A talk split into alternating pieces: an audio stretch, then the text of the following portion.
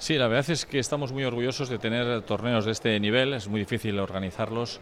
Eh, tenemos tres 25 miles en Vizcaya, en Laucariz, en eh, Baquio y en Jolaseta. Jolaseta son dos realmente porque es eh, masculino y femenino y luego tenemos un 100.000 femenino en la Peña Vitoriana.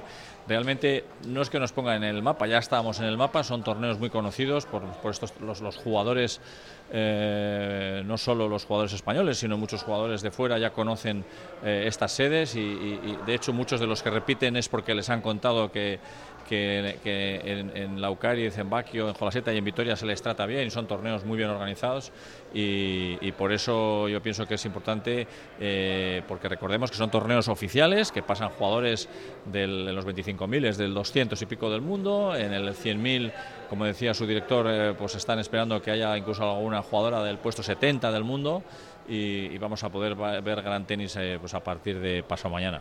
Exactamente, ¿no? Esto ya lo tenemos a, la vuelta de la esquina y además de forma prácticamente consecutiva, ¿no? No va a parar de, botar la bola.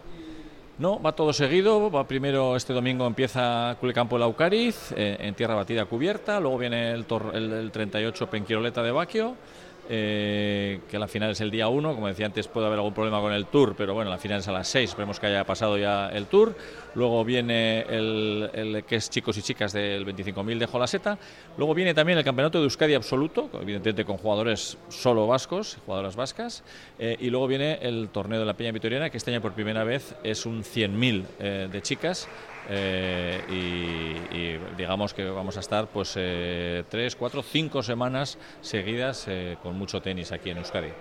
Te sigo preguntando como presidente de, la Vasca, porque incluso nos comentabas que hasta podría darse el caso de uno más, ¿no? esto ya una ha terminado el verano. Sí, estamos a la espera de que se confirme el torneo de tenis San Sebastián. Es un torneo que se ha jugado históricamente muchos años. El año pasado fue un 60.000, pero no está, no está confirmado el, al, 100%, y entonces por eso no nos han atrevido a hacer la, presentación. Pero yo creo que hay bastantes posibilidades de que se juegue un 60.000 entre septiembre y octubre en el Real Cuti San Sebastián, un, club centenario y un clásico de nuestro tenis.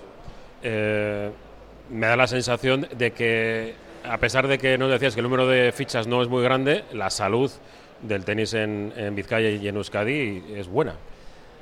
La salud del tenis en Euskadi yo creo que es buena, aunque, y no es normal que lo diga un presidente así públicamente, sí que a mí me duele un poco, estamos en estos momentos, tampoco tenemos muchísimos jugadores en estos momentos en la en la élite eh, jugando, eh, es que hay que, estamos con, una, con un debate, con una reflexión interna que es muy eh, difícil ser tenista, cuesta mucho, no solo dinero, sino mucho esfuerzo, entonces ser campeón de Euskadi ya es muchísimo, hay que jugar todos los días pues tres o cuatro horas, hacer físico, gastar en entrenadores, en bolas, en viajes, etcétera, eh, y prácticamente eres profesional en cuanto al esfuerzo y en cuanto al gasto.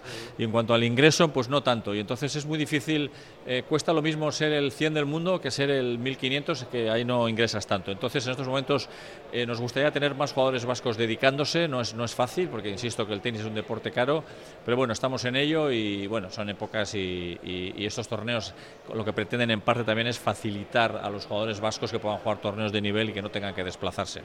Esa, esa, doble vertiente, ¿no? De que los jugadores de aquí puedan jugar, incluso si llegan lejos, ¿no? Porque en las previas sí que tienes acceso de acceso al, torneo en, segundas fases y también para que vaya público, ¿no? Porque aquí lo de ganar dinero parece como como que no es uno de los objetivos, más bien el contrario, ¿no? El de facilitar que la gente se acerque un poco más al tenis.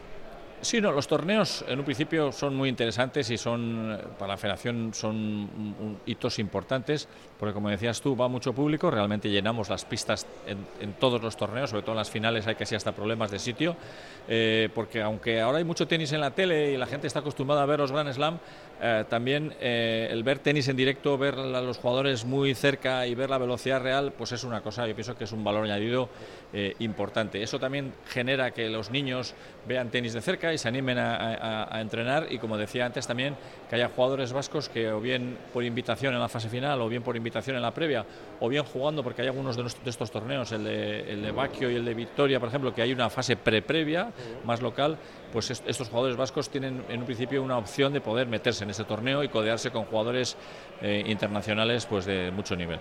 Perfecto, es que ricasco Igor y mucha suerte y tiempo. Yo creo que vamos a necesitar tiempo para verlo todo. Gracias a vosotros por estar aquí hoy.